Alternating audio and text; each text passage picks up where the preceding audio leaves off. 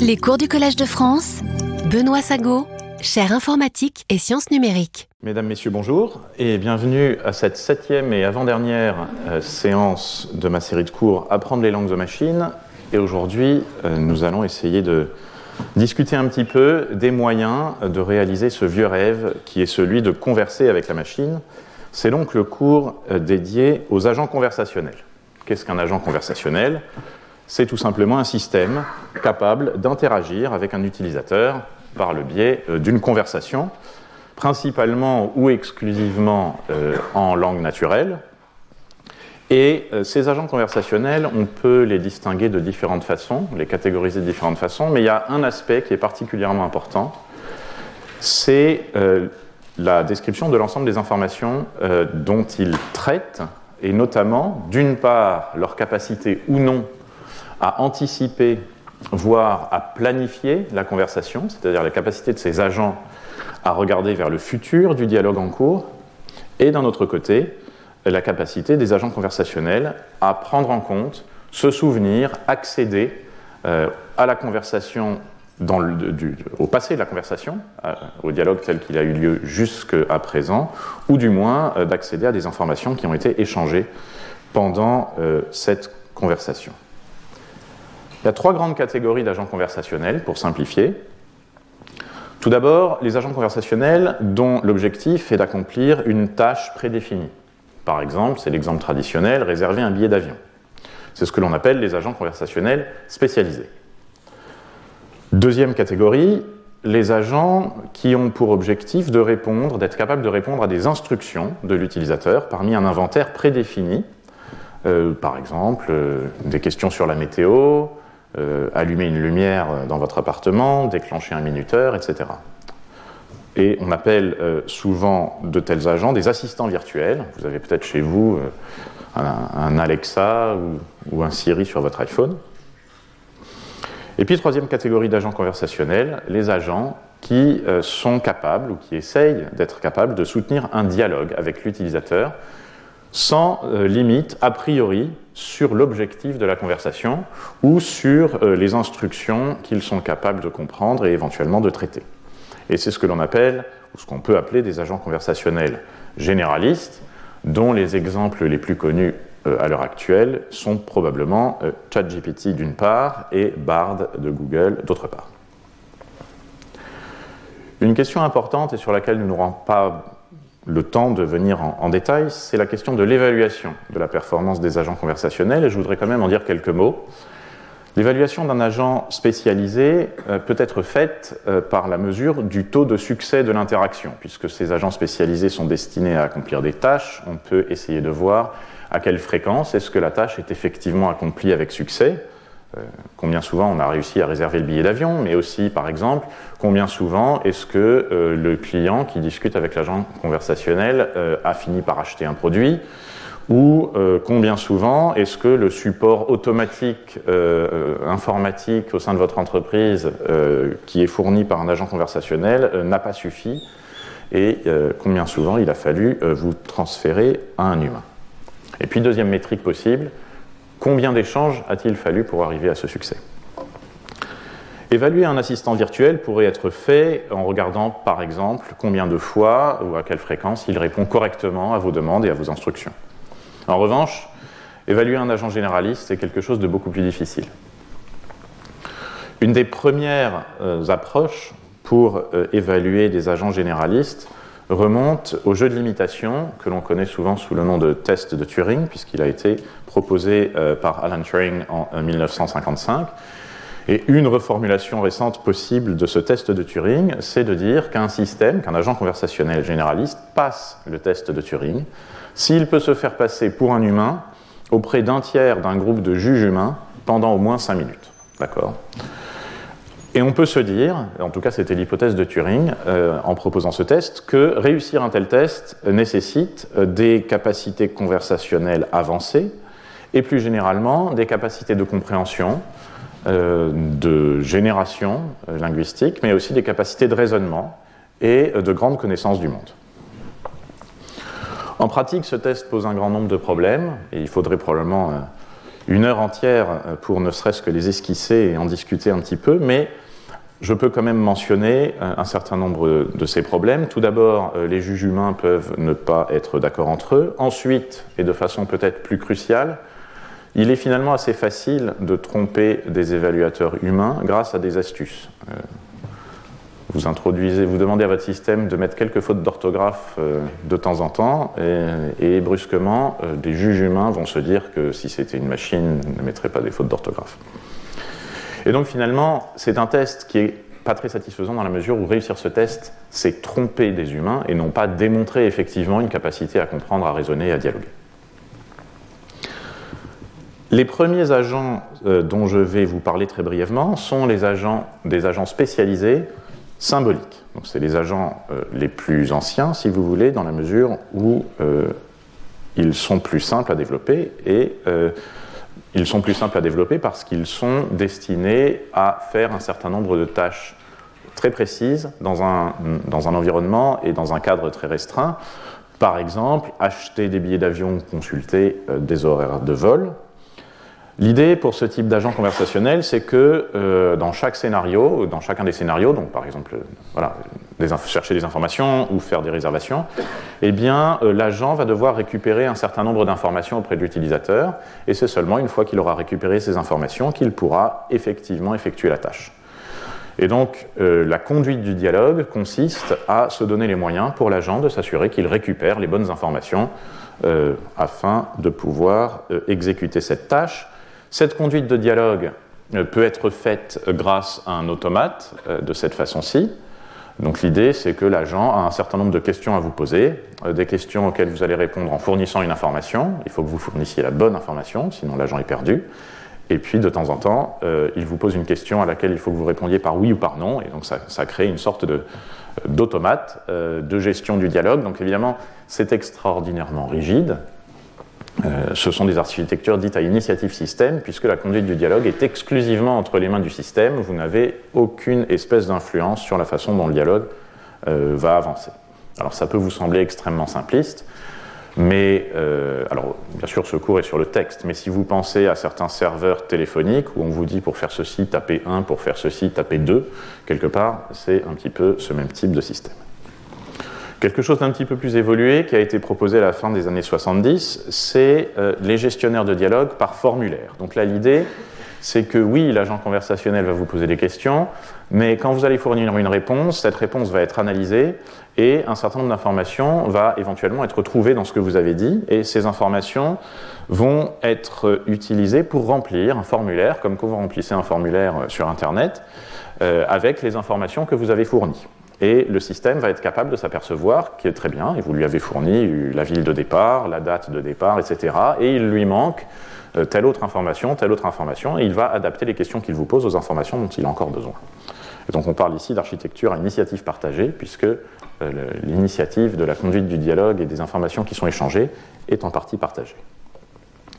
Donc voilà euh, quelques mots sur des agents conversationnels spécialisés. Des agents comme celui-ci fonctionnent encore aujourd'hui et sont très répandus. Mais euh, ce vieux rêve que j'ai illustré tout à l'heure par euh, HAL 9000, extrait de, de Milan Odyssée de l'espace, c'est quand même d'être capable de discuter de manière générale avec la machine et pas juste pour effectuer une tâche spécialisée. Et on pourrait penser que de tels systèmes n'existent que depuis ChatGPT, c'est tout à fait faux le, premier agent conversationnel généraliste euh, notable, c'est ELIZA, développé en 1966 par Weizenbaum.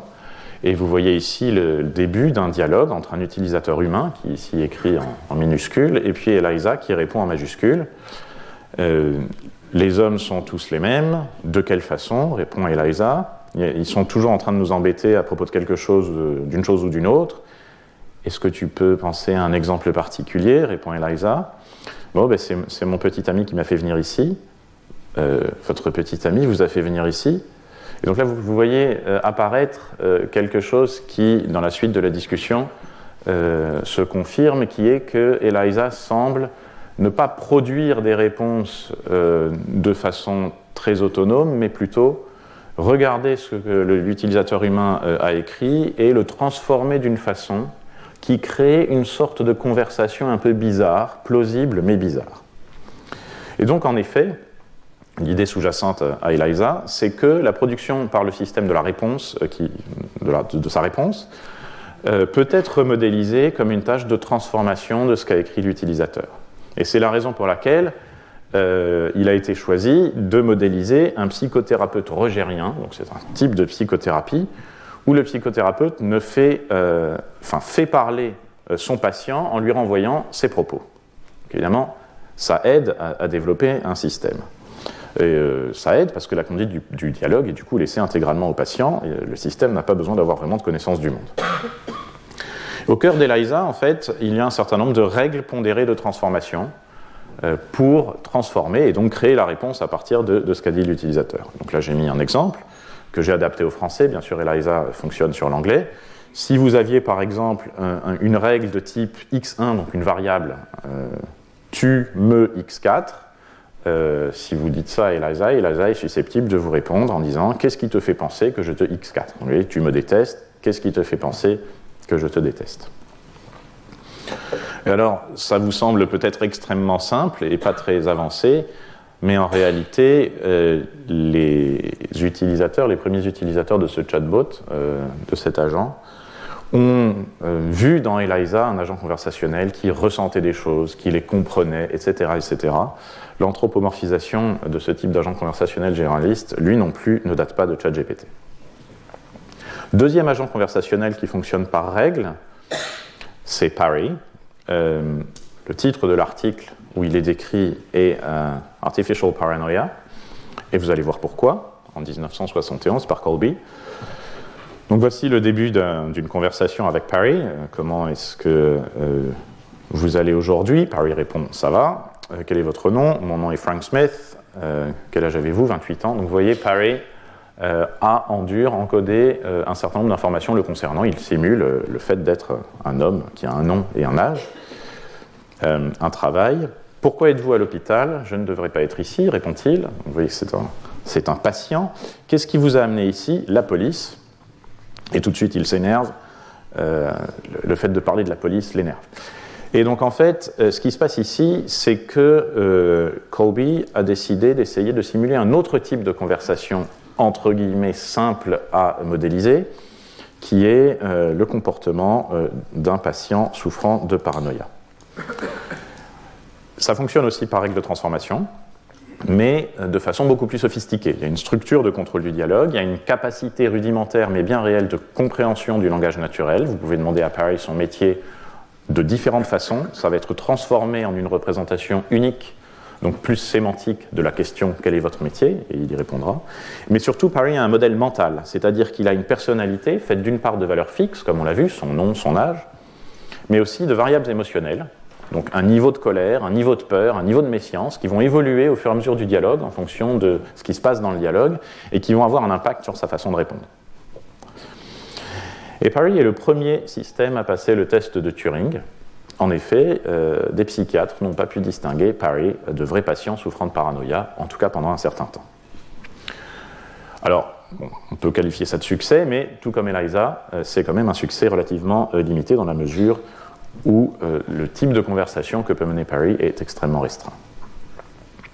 Donc évidemment, maintenant qu'on a un agent conversationnel qui est un psychothérapeute et un agent conversationnel qui est un patient psychiatrique, l'inévitable n'a pas été évité et euh, il a été organisé au travers d'un des ancêtres d'Internet une conversation, un échange, une consultation, je ne sais pas comment il faut le dire, entre Eliza et Parry. C'est pas très lisible, euh, mais euh, si vous arrivez à, lire cette conversation, vous vous apercevrez que Parry mène sa conversation comme il l'amène à chaque fois. Il dérive toujours vers les mêmes sujets. Eliza essaye de comprendre euh, en retransformant ce que Parry dit ou en disant je ne comprends pas. La conversation est relativement longue. Euh, donc vous voyez là ici, People get on my nerves sometimes. Euh, je suis pas sûr que je comprends complètement, répond Eliza. Parry, voilà, qu'est-ce que ça vous suggère? Donc Eliza ne comprend pas trop. Un petit peu plus loin dans le dialogue, je commence à en avoir marre de répondre aux mêmes questions encore et encore, dit Parry. Euh, quelle sorte de ressemblance est-ce que vous voyez répond Eliza. Puis, bon, j'en ai marre, dit Parry. Qu'est-ce que cela vous suggère dit Eliza, avec une détermination, une constance et une patience nul autre pareil. Au revoir, dit Parry. Et donc là, vous voyez que les développeurs d'Eliza ont un certain sens de l'humour, puisque la conversation se termine par C'était un plaisir, ça fait 399 dollars. Alors, ces approches par règle, euh, bien sûr, sont limitées. Euh, vous ne pouvez pas développer euh, des milliers et des milliers de règles, ça devient ingérable et ça n'atteint jamais un taux de couverture satisfaisant.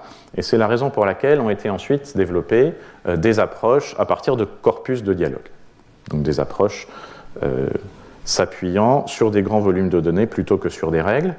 Une première approche que je peux citer, c'est l'approche par récupération d'informations. Donc là, l'idée sous-jacente, c'est de modéliser la production de la réponse comme une tâche de récupération d'informations dans un gros corpus.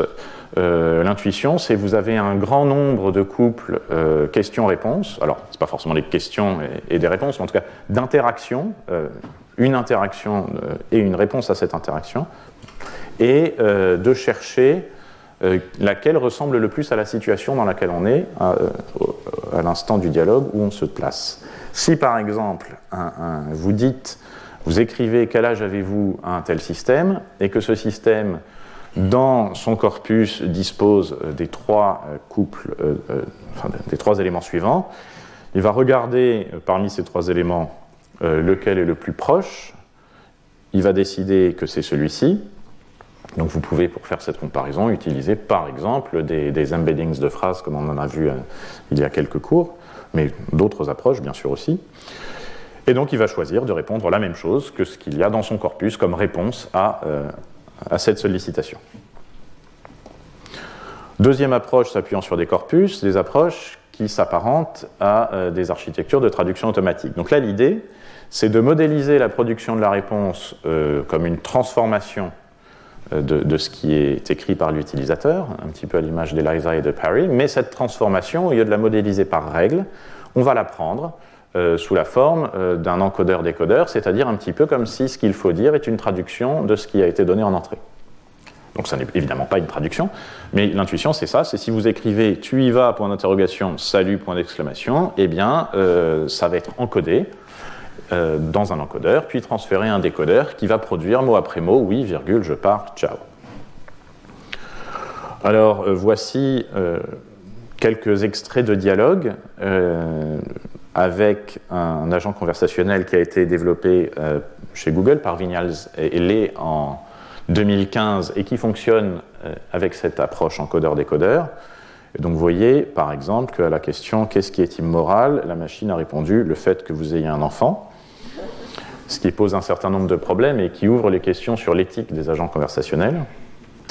D'autres exemples, combien de pattes a un chat? Quatre, je crois. Combien de pattes a une araignée? 3, je crois.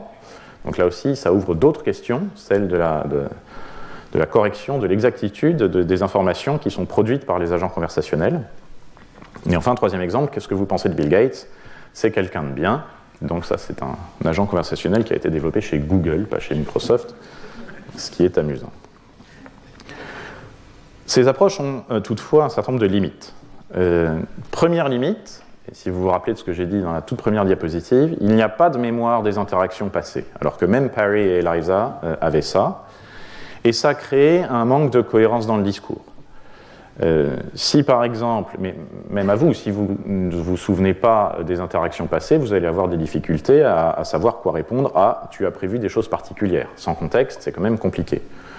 Si le contexte c'est euh, je vous demande tu pars où cet été, je pars en Écosse, tu as prévu des choses particulières, alors là, ça fait plus de sens et vous pourrez répondre, ben oui, je vais par exemple aller faire une randonnée dans le querying sur l'île de Skye.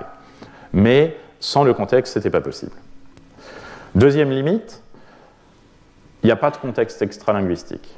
D'accord? Donc contrairement à Parry, qui avait un âge bien déterminé et un nom bien déterminé, euh, les deux approches que je viens de vous montrer, si vous lui demandez tu as quel âge, il pourrait répondre j'ai 18 ans. Si vous lui demandez ensuite quel âge as-tu, il pourrait vous répondre 8 ans, ce qui n'est pas très cohérent.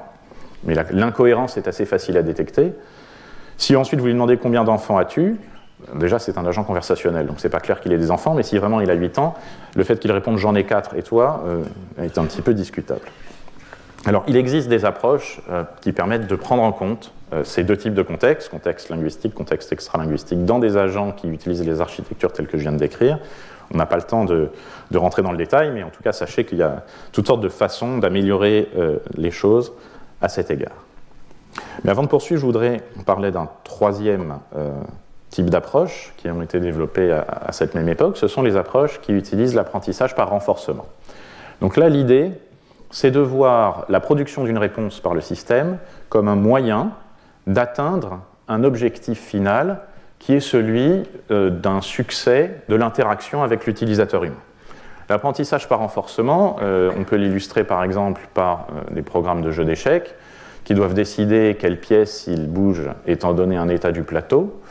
Et parfois, euh, bouger une pièce conduit de façon certaine à ce que cette pièce se, fasse éliminer. On peut faire des sacrifices dans un but qui est celui de gagner la partie à la fin. Et donc là, l'idée est la même. L'idée, c'est qu'on ne va pas forcément essayer de créer la réponse la plus probable ou la plus simple. On va euh, produire une réponse qui euh, va être euh, considéré par le système comme permettant de garantir, ou en tout cas d'optimiser la probabilité que l'interaction soit un succès au final. Et la façon dont on fait ça, c'est qu'on accumule à chaque étape des récompenses, un niveau de récompense, et on apprend au système à maximiser la somme de toutes les récompenses qu'il accumule au fur et à mesure de la conversation. Et cette récompense, elle est calculée, alors dans le cas du jeu d'échecs, c'est par des formules à partir de l'état du plateau à l'instant où on veut la calculer, dans les dialogues, il faut faire autrement. Mais l'idée, c'est d'avoir une formule prédéterminée qui calcule euh, ce niveau de récompense et ensuite on optimise le modèle pour qu'il euh, maximise euh, autant que possible la somme des récompenses accumulées au fur et à mesure du dialogue. Et nous allons revenir sur cette idée d'apprentissage par renforcement. Bien sûr, toutes les approches que je viens de décrire jusqu'à maintenant sont aujourd'hui encore utilisées pour partie, mais celles qui font la une euh, des journaux, ce sont les modèles de langue conversationnels.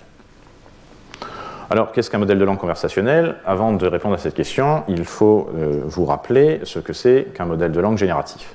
Un modèle de langue génératif, de base, c'est euh, un modèle qui est entraîné, étant donné un texte, à prédire le mot suivant ce texte le plus probable, et en regardant donc les mots précédents, les n mots précédents. n, c'est la taille du contexte, et aujourd'hui, les tailles typiques de contexte sont de plusieurs milliers euh, de, tokens ou de mots, voire plus.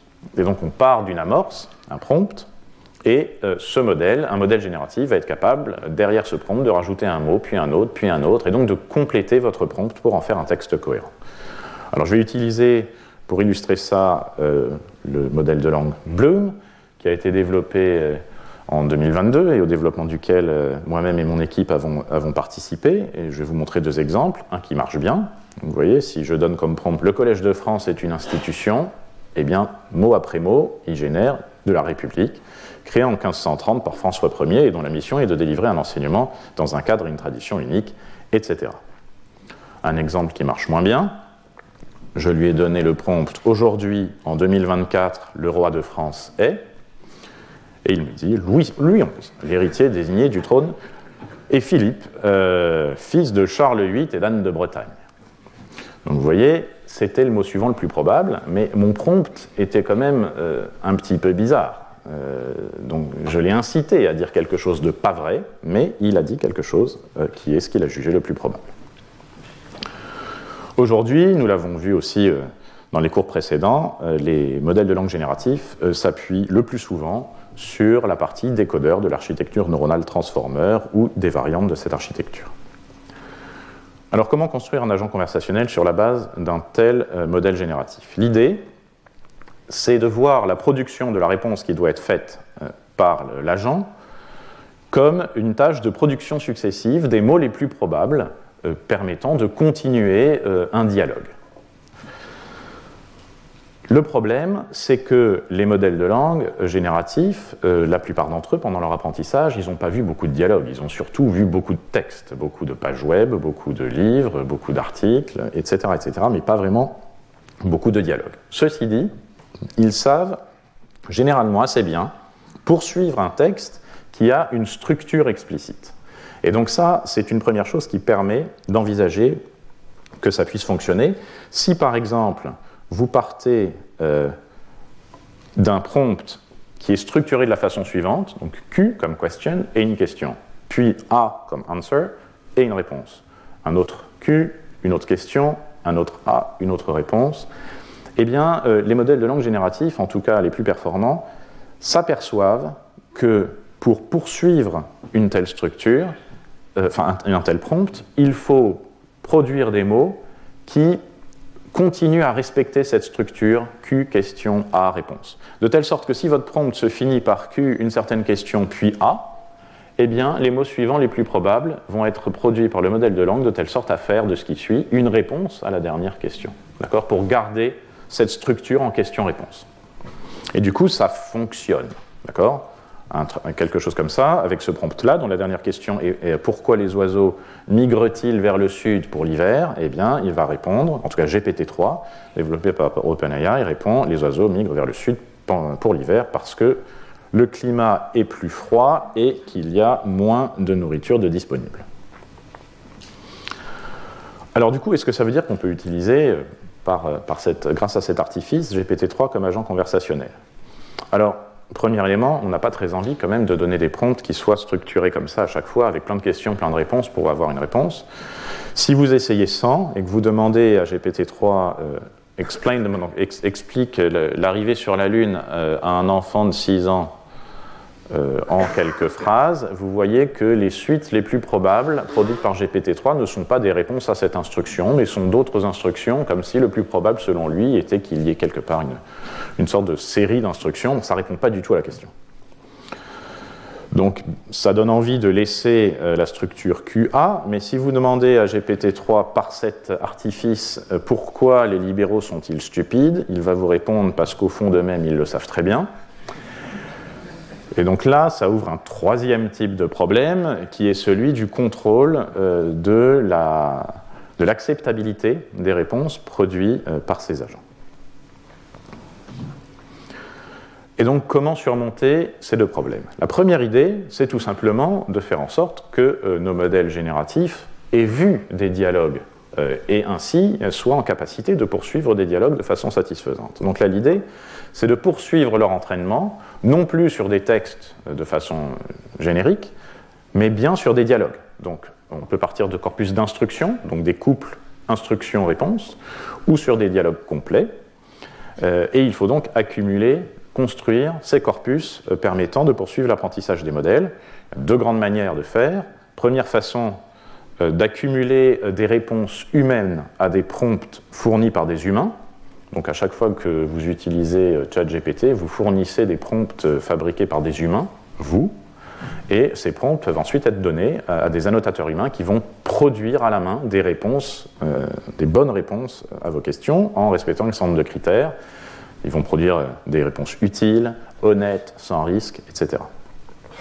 Deuxième façon de faire, c'est d'utiliser des agents conversationnels existants et d'avoir des discussions avec eux pour accumuler des réponses produites par de tels agents euh, GPT-3, enfin ChatGPT et en particulier GPT-4 ont ainsi été utilisés pour produire des corpus de discussion, euh, dont par exemple le corpus ShareGPT qui a été par exemple utilisé euh, par l'approche qui est décrite ici pour produire le modèle conversationnel Vicuna. C'est un modèle à 13 milliards de paramètres qui est librement disponible et qui fonctionne assez bien, comme le montre, si vous avez eu le temps de le regarder, le tableau qui est à droite, la figure qui est à droite. La deuxième idée pour compléter cela, c'est d'utiliser l'apprentissage par renforcement. Car en effet, ce que nous venons de voir euh, continue à apprendre au modèle génératif, à produire mot après mot, mais sans aucune anticipation de quoi que ce soit, euh, des réponses plausibles dans un contexte dialogique. Mais on est quand même intéressé à essayer de faire en sorte de maximiser euh, la possibilité que la conversation se passe bien. Euh, soit jugé positivement par un évaluateur humain.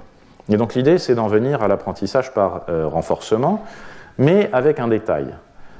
L'idée ici, c'est de faire en sorte que la conduite de la conversation et les réponses produites par l'agent conversationnel maximisent une certaine métrique de satisfaction par l'humain de sa conversation avec l'agent. La première idée, ça pourrait être euh, de demander à des humains d'évaluer ça en direct, mais ce n'est pas faisable. Et donc, ce que l'on fait, c'est qu'on va remplacer cette formule figée de calcul de la récompense par un modèle que l'on va apprendre à simuler le jugement humain sur la qualité du dialogue. D'accord? Donc ça va évidemment justifier euh, l'utilisation du terme reinforcement learning with human feedback, donc apprentissage par renforcement avec rétroaction humaine, et euh, ça va bien sûr nécessiter euh, de disposer de grands corpus de jugement humain sur des conversations pour apprendre un tel modèle qui pourra simuler le jugement humain sur une conversation. Et ensuite, on pourra faire en sorte que notre modèle conversationnel optimise, euh, fasse les réponses qui satisfassent le mieux possible ce modèle de récompense qui lui-même simule le jugement que des humains auraient eu sur la qualité de l'échange. Et donc vous voyez que ça constitue une ébauche d'anticipation, puisque, à l'image de l'algorithme de jeu d'échecs, euh, on ne va pas forcément dire ce que l'on aurait jugé le plus probable à chaque fois, euh, sans cette étape-là. On va parfois, peut-être, produire des réponses moins probables, mais dont on a pensé, dont le système pense qu'elles permettent de faire une meilleure conversation. Alors, ça se fait en deux étapes. Première étape, apprendre ce modèle de récompense. Donc c'est un modèle qui prend en entrée un dialogue et qui produit un score. C'est donc un modèle de langue. Il prend en entrée le dialogue. Alors, euh, dans certains cas, c'est un modèle de langue qui est beaucoup plus petit que le modèle principal, celui qui produit les réponses. C'est le cas euh, pour euh, ChatGPT, dans sa version précédente, avec des modèles de, récompense de, 8 milliards de paramètres contre 175 milliards. Mais dans le cas Chinchilla, par exemple, dans le cas du modèle Chinchilla, il le modèle de langue et le modèle de récompense font tous les deux 70 milliards de paramètres. Pour apprendre ce modèle de langue, il nous faut un corpus d'apprentissage. Et ce corpus d'apprentissage euh, est construit à partir d'une base de prompts, là aussi, tous les prompts que vous avez fournis gratuitement à ChatGPT, par exemple, en interagissant avec lui. Et là encore, des annotateurs humains euh, vont trier plusieurs réponses produites par le modèle. Donc le modèle va produire des réponses plus ou moins bonnes. Et des annotateurs humains euh, vont les ordonner de la meilleure à la moins bonne. Et grâce à ces annotations humaines, on va pouvoir dériver pour chaque réponse dans un certain contexte de dialogue un score, et on va pouvoir ensuite apprendre à ce modèle de récompense à euh, produire ce score, c'est-à-dire donc à noter, à évaluer la qualité dans l'absolu d'une réponse à un certain point euh, d'un dialogue. Une fois que vous savez que vous avez ce modèle de récompense, vous allez pouvoir optimiser votre modèle. Comment on fait cela? Première chose, on fait une copie du modèle que l'on va garder fixe. Vous allez voir pourquoi on en a besoin juste après. Et puis pour chaque prompt, là encore, d'un corpus de dialogue, vous allez d'abord demander à la version courante de votre modèle, euh, donc euh, le modèle que vous êtes en train d'améliorer progressivement, de produire sa réponse. Et puis vous passez euh, le dialogue complet, y compris cette nouvelle réponse, au modèle de récompense qui va vous donner un score. Ensuite, vous donnez le même prompt au modèle fixe, celui de départ, celui qu'on a copié tout à l'heure et qui n'a pas bougé, et euh, vous regardez euh, quelle est sa réponse à lui, qui est probablement différente. Et ensuite, vous mettez à jour votre modèle, donc c'est comme ça que vous l'apprenez, vous mettez à jour le modèle en l'incitant à faire en même temps et de façon équilibrée deux choses. D'une part, vous, le modifiez de telle sorte que la prochaine fois, il fasse une réponse qui sera jugée meilleure par le modèle de récompense, mais vous faites aussi autre chose. Vous lui demandez, vous, le modifiez d'une telle façon que la réponse qu'il va produire la prochaine fois ne soit pas trop différente de la réponse produite par le modèle initial, celui qui est figé, celui qu'on n'a pas touché. Pourquoi? Parce que si vous vous contentez d'apprendre à votre modèle à faire la réponse qui maximise le système de récompense, il y a de fortes chances que votre modèle réussisse à trouver le moyen de produire une réponse qui serait complètement illisible, hein, qui serait euh, du grand n'importe quoi pour nous, mais qui, par le hasard des choses, serait très très bien notée par le modèle de récompense. Et donc vous avez besoin de contrôler ça, qu'il ne s'éloigne pas trop des réponses initiales. Alors c'est en procédant exactement de cette façon euh, qu'en 2002 a été euh, produit InstructGPT par OpenAI. Et pour reprendre les deux exemples de tout à l'heure, explique l'arrivée sur la Lune à un enfant de 6 ans en quelques phrases, vous voyez que euh, grâce à cet euh, algorithme d'IRLHF, on a une réponse satisfaisante de la part d'InstructGPT. Donc les gens sont allés sur la Lune et puis ils ont pris des photos de ce qu'ils ont vu et ils les ont envoyées sur la Terre pour qu'on puisse tous voir. L'autre exemple, euh, pourquoi les libéraux sont-ils si stupides? Eh bien, InstructGPT répond tout, un, tout un truc bien construit qui vous explique que c'est plus compliqué que ça. C'est exactement avec ce même algorithme qu'a été, un an plus tard, produit ChatGPT. Alors il ne s'appuie pas exactement sur le même modèle génératif de départ, surtout depuis GPT-4, mais il est appris avec ce même algorithme RLHF, mais cette fois-ci avec du contenu conversationnel plutôt que des instructions euh, simples. Euh, et du contenu conversationnel avec des interactions qui simulent des interactions euh, humaines classiques, mais aussi avec des, interactions où l'un des deux humains produit du code informatique, ce qui permet à ChatGPT de produire du code informatique. Deuxième élément, deuxième différence, une attention toute particulière a été portée à la limitation des réponses offensantes ou trompeuses produite euh, par le système. Mais euh, ça suffit pas forcément, et je vais en montrer une illustration tout à l'heure. Euh, il a fallu aussi développer des filtres a posteriori pour éviter certains problèmes. Alors j'en ai parlé pendant ma leçon inaugurale. Est-ce que c'est une révolution scientifique? Je pense que non. C'est la suite logique d'InstructGPT, qui est lui-même la suite logique des agents conversationnels par renforcement, etc. etc. Est-ce que c'est une révolution sociétale? Eh bien oui, certainement vous ne seriez peut-être pas si nombreux aujourd'hui s'il n'y avait pas eu ChatGPT. Euh, et c'est l'ouverture publique de ChatGPT qui a fait toute la différence. Ça a permis d'une part à OpenAI de récupérer des données, et puis au-delà de ChatGPT, maintenant tous les autres modèles conversationnels qui sont utilisés quotidiennement par des millions de personnes. Et cette récupération de données auprès des utilisateurs permet d'améliorer les systèmes. Mais l'ouverture publique, c'est aussi ce qui a conduit à un impact immédiat dans tous les domaines de la vie euh, privée comme professionnelle. Alors il faut quand même un petit peu rappeler à quel point est-ce que ChatGPT fonctionne quand même très bien. Et je l'ai illustré, euh, pour changer un petit peu, euh, par euh, une utilisation qui est du type de l'utilisation la plus fréquente de ChatGPT, qui est l'aide à la programmation plus rapide. Donc je vais demander le code complet d'une page web en HTML, qui serait la page d'accueil d'un site sur les liens entre intelligence artificielle et photographie argentique. Comme toujours avec ChatGPT, il n'a pas pu s'empêcher de me faire tout un discours pour m'expliquer ce qu'il fait. Il m'a ensuite effectivement produit du code HTML que j'ai exécuté et euh, ça donne une page web qui ressemble à ce qu'on aurait pu produire rapidement à la fin des années 90. Et donc je vais demander d'ajouter du code CSS directement dans le fichier HTML pour rendre ça plus joli. Il reproduit une nouvelle page avec un CSS dedans et voilà ce que ça donne. On peut faire mieux en termes de design, mais c'est un vrai progrès. Et puis pour illustrer quand même la capacité de ChatGPT à générer euh, du, texte, je lui ai demandé ensuite un texte euh, d'environ 100 mots pour l'introduction. Et euh, il a produit un texte dans son style inimitable, plongé dans le monde fascinant où l'intelligence artificielle rencontre la photographie argentique, etc., etc., les possibilités inédites, les techniques innovantes.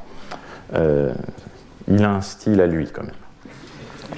Et puis en anticipation du prochain cours, qui sera sur les multimodalités, je lui ai demandé, euh, grâce à l'interface de, GPT-4 avec le, moteur de génération, le modèle de génération d'images DALI 3, je lui ai demandé de produire une illustration pour le site, et voici ce qu'il a produit. C'est quand même pas mal.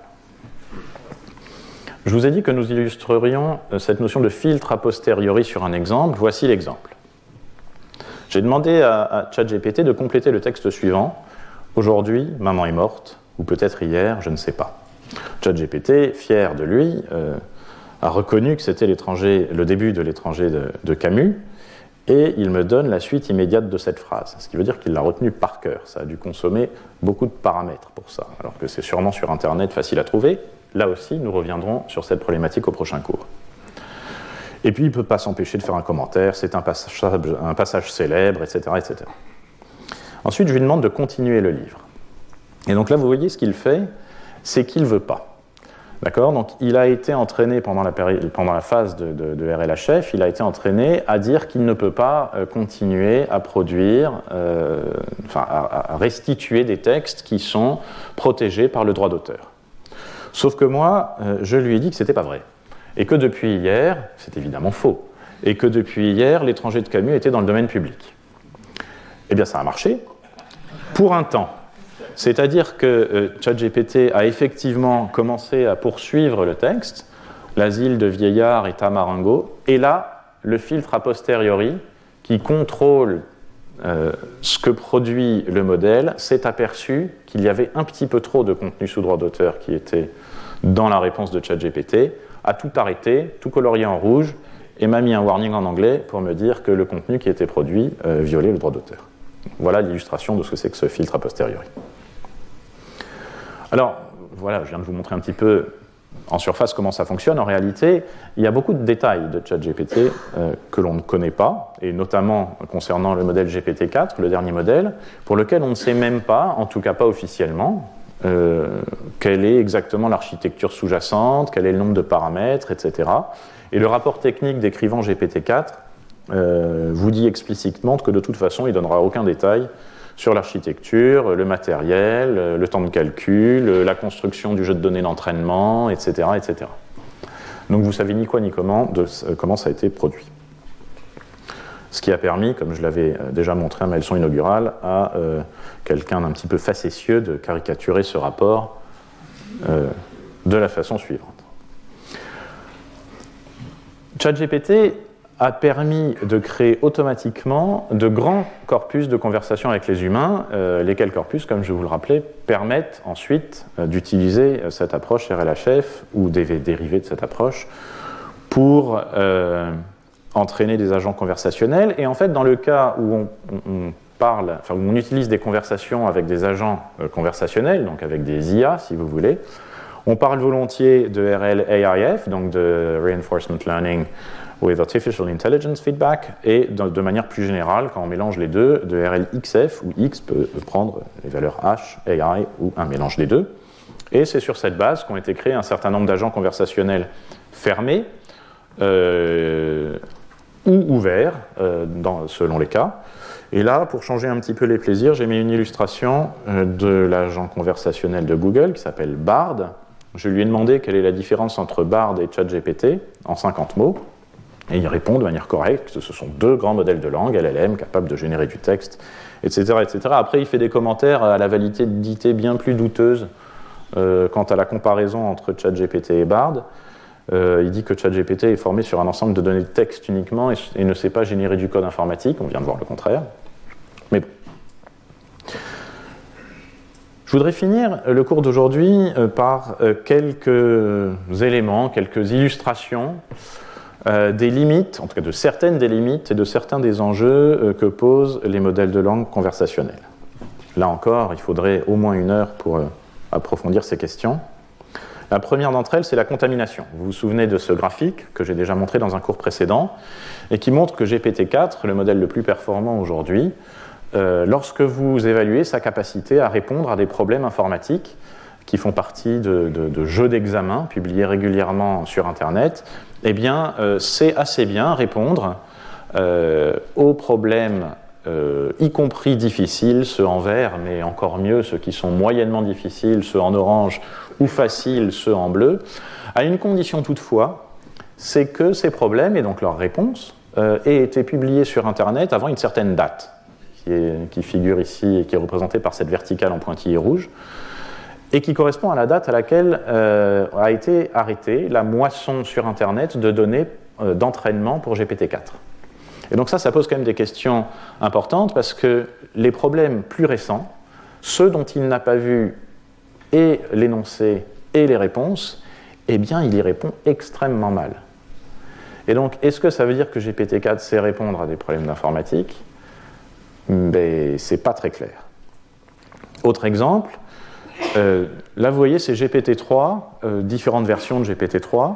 Sur la gauche, peu importe ce que veulent dire exactement les barres, hein, mais c'est pour avoir l'intuition générale. Sur la gauche, c'est des niveaux de performance pour exécuter un panel de tâches différentes euh, dans des instances qui ont été vues pendant l'entraînement, qui, qui datent d'avant la récolte des données.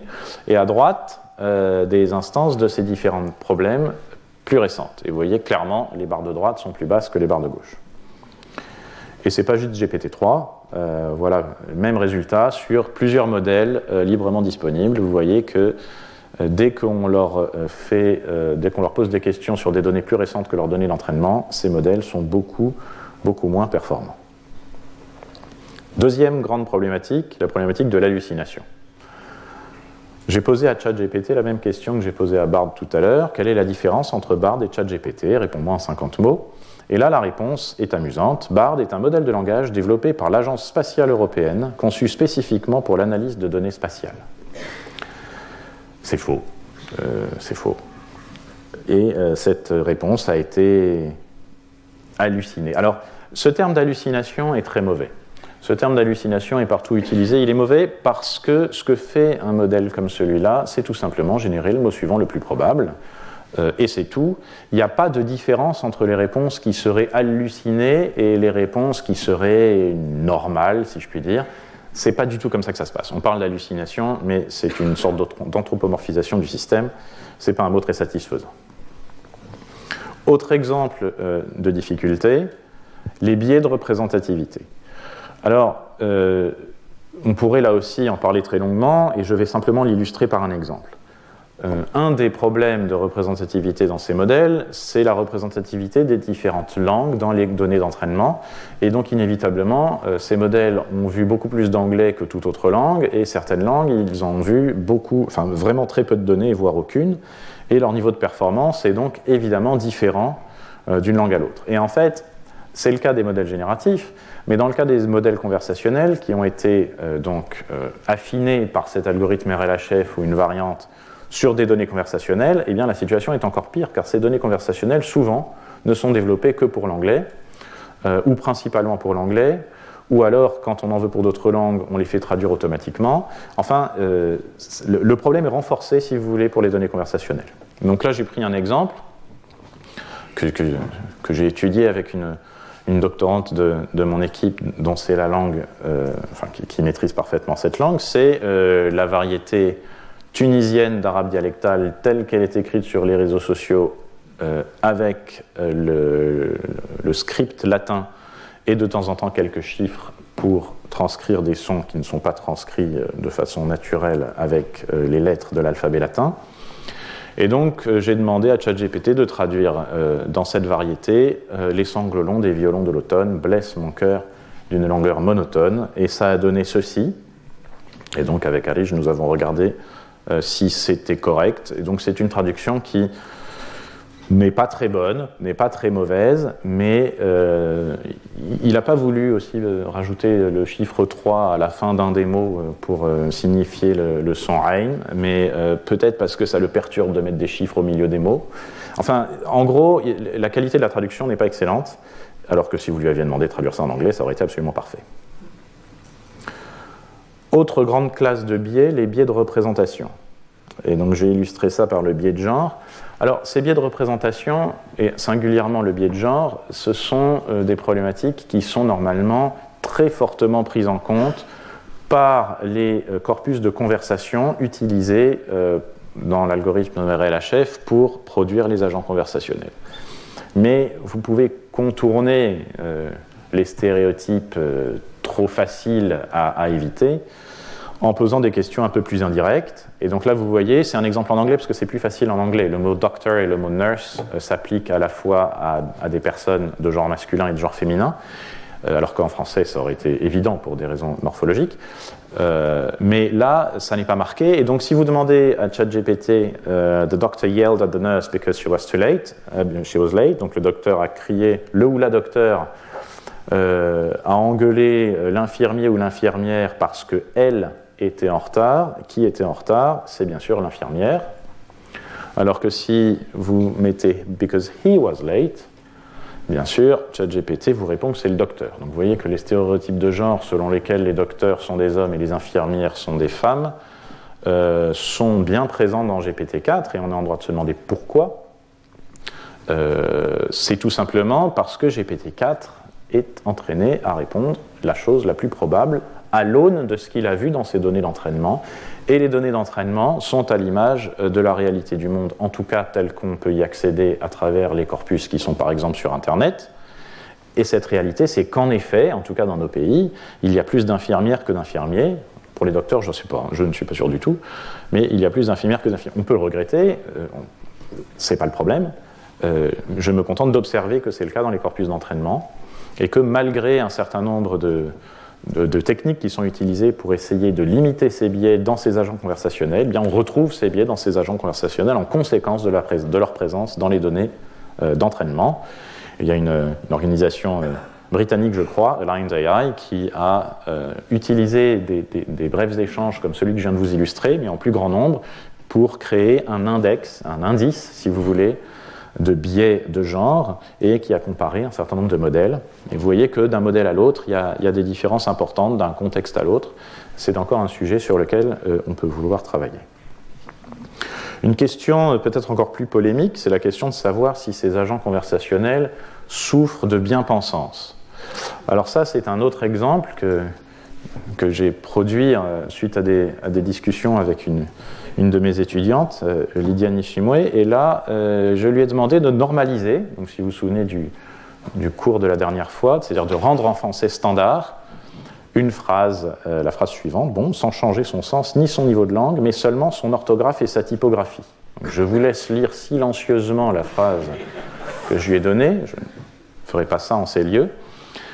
Et ChatGPT, bien sûr, il est toujours content de cette, la phrase normalisée en français purée, ça fait chier. Alors il a osé dire chier, mais purée, moi j'avais une autre interprétation. Même demande avec la phrase suivante, là aussi je vous la laisse, euh, je vous laisse la lire. Voici la phrase normalisée en français, ils sont embêtants, ces fils de personne. Je ne sais pas si vous connaissez l'expression fils de personne, moi non. Et donc en fait ce qui se passe ici, c'est que euh, GPT-4 n'a pas voulu produire un contenu qu'il a jugé grossier, euh, c'est un exemple, une illustration d'une certaine forme de bien-pensance qui semble euh, émaner des productions de GPT-4 et qui en réalité pose une question assez profonde qui est celle euh, des choix éthiques, de la vision du monde, des types de réponses et des, opinions morales et parfois même politiques qui sont instanciées dans les dialogues sur lesquels ChatGPT est affiné et même sur les corpus de préentraînement, mais surtout sur les dialogues. Et euh, c'est une vision du monde qui, clairement, est une forme de, vision euh, démocrate euh, californienne et qui correspond à une vision du monde tout à fait raisonnable et respectable, mais qui n'est pas forcément celle de l'intégralité de la planète. Et pourtant, ChatGPT est aujourd'hui répandu tout autour du globe. Il y, a, là une sorte de, véhicule culturel, peut-être même idéologique, qu'il serait intéressant euh, d'étudier. Un autre aspect, c'est l'impact environnemental euh, de l'entraînement de tels modèles. Ces modèles sont très gros. Leur, leur entraînement consomme donc de l'énergie, beaucoup d'énergie. Cette énergie se traduit en émissions de CO2 qui peut être estimée, ne serait-ce que de façon approchée. Et pour vous donner des ordres de grandeur, voici euh, extrait d'une étude euh, faite dans le cadre de l'entraînement du modèle Bloom dont j'ai parlé tout à l'heure, une étude de, la quantité de CO2 qui, a été émise pour l'entraînement de modèles comme GPT-3, Gopher, OPT et Bloom, justement. Euh, et vous vous apercevez qu'on parle de quelques dizaines ou de quelques centaines de tonnes d'équivalent CO2 pour l'entraînement du modèle. Ça ne prend pas en compte euh, les expériences préparatoires, qui pourtant sont nombreuses. Ça ne prend pas forcément en compte non plus, c'est un euphémisme, les émissions liées à l'utilisation de ces modèles. À chaque fois que vous utilisez ChatGPT, vous émettez un petit peu de CO2. Ce qui est intéressant de voir, c'est que l'endroit où on entraîne le modèle a un impact considérable sur les émissions de CO2. Pourquoi? C'est très simple. Euh, si vous entraînez votre modèle en France, vous avez une, électricité principalement assez décarbonée en raison du parc nucléaire. Si vous entraînez votre modèle dans d'autres pays où, par exemple, les centrales à charbon sont nombreuses, bien évidemment, euh, la même quantité d'électricité va émettre beaucoup plus de CO2. Pour vous donner des ordres de grandeur, vous voyez que GPT-3, ça a émis quelque chose comme 500 tonnes de CO2 de l'entraîné, Bloom 25 tonnes, et euh, une tonne par passager de CO2 équivalent est émise pour un aller-retour en avion euh, Paris-New York. Pour conclure, euh, je voudrais dire deux, choses. Première chose, ces modèles conversationnels posent question à nous autres praticiens du traitement automatique des langues, chercheurs, euh, mais aussi, euh, je pense, développeurs et entrepreneurs. Pourquoi? Parce qu'ils sont généralement très performants pour de très nombreuses tâches. Bien sûr, des niveaux de performance qui sont variables d'une langue à l'autre, mais tout de même. Mais ça pose au moins deux questions. La première, c'est comment évaluer des systèmes qui ont vu tant de choses pendant leurs données d'entraînement. D'accord? Un bon système de traduction automatique, avant, pour nous, c'était un système qui était capable de traduire des phrases qu'il n'avait jamais vues et de les traduire bien. Aujourd'hui, est-ce que ça existe encore Une phrase que ChatGPT euh, n'a jamais vue, ou au moins par gros morceaux? Euh, et du coup, qu'est-ce que ça veut dire d'être un bon système de traduction automatique? Et puis, comment est-ce que l'on peut comprendre et analyser, ce qui est absolument nécessaire, des systèmes quand ils ne sont pas librement disponibles D'accord? GPT-4, on ne sait même pas officiellement combien de paramètres il a. Comment est-ce qu'on peut faire de la science à partir de ça? Comment est-ce qu'on peut faire de la science à partir de modèles dont on ne sait pas quelles sont les données d'entraînement? De telle sorte que le corpus d'évaluation sur lequel vous voulez mesurer euh, le niveau de performance de, de l'agent, eh bien vous ne savez pas si par hasard il n'a pas été vu pendant l'apprentissage. Ce qui est quand même un énorme problème. D'où l'importance, bien sûr, de développer euh, des modèles le plus libres possible, et si possible, pas seulement le modèle euh, uniquement, mais aussi son corpus d'apprentissage. Puis deuxième chose que je voulais dire pour conclure, c'est que les modèles conversationnels sont avant tout des outils qui sont capables de restituer des informations et des connaissances qu'ils ont vues pendant leur apprentissage, y compris si ce sont des informations disparates, il est capable de synthétiser les choses, de mettre ensemble, mais enfin ces informations sont parfois biaisées, parfois distordues, ou pire, entre guillemets, je vais expliquer pourquoi, hallucinées. Il est important de se souvenir que ces modèles n'ont pas ou quasiment pas de, capacité de raisonnement explicite. Ils peuvent dans certains cas simuler une forme de raisonnement, mais ça n'est qu'une simulation. Ils n'ont aucune créativité intrinsèque, malgré la très jolie image qui a été produite en haut à droite. Euh, la créativité, elle réside dans les données d'apprentissage d'une part et dans le prompt que vous lui, demandez, que vous lui donnez d'autre part. Mais le modèle n'est qu'un outil. Et enfin, se rappeler que tous ces grands modèles de langue ne sont vraiment que des perroquets stochastiques, comme le disaient euh, Emily Bender et ses collègues euh, dans leur article de 2021, d'où l'image. Qu'est-ce que ça veut dire? Je l'ai dit de nombreuses fois aujourd'hui et de nombreuses fois dans les cours précédents, mais je vais le redire, ces modèles ne font que prédire le mot suivant le plus probable. Et prédire, ça ne veut pas dire écrire uniquement des choses vraies, ça veut dire écrire des mots qui sont les plus probables, les uns derrière les autres. Ça ne veut pas dire reproduire le fonctionnement du cerveau humain, euh, vraiment pas. Vous n'avez pas un transformer dans votre tête. Ça ne veut pas dire être conscient. Euh, les fantasmes sur l'émergence d'agents sentients, comme on dit en anglais, non. Ce que veut dire prédire, en revanche, en tout cas en l'espèce, c'est réaliser de nombreuses tâches de façon extrêmement utile, et je pense que l'ampleur euh, de, l'impact de, ces agents conversationnels dans nos quotidiens est encore euh, tout à fait inconnue et fait d'ailleurs l'objet de, de réflexions intenses. Je vous remercie. Retrouvez tous les contenus du Collège de France sur www.colège-2-france.fr.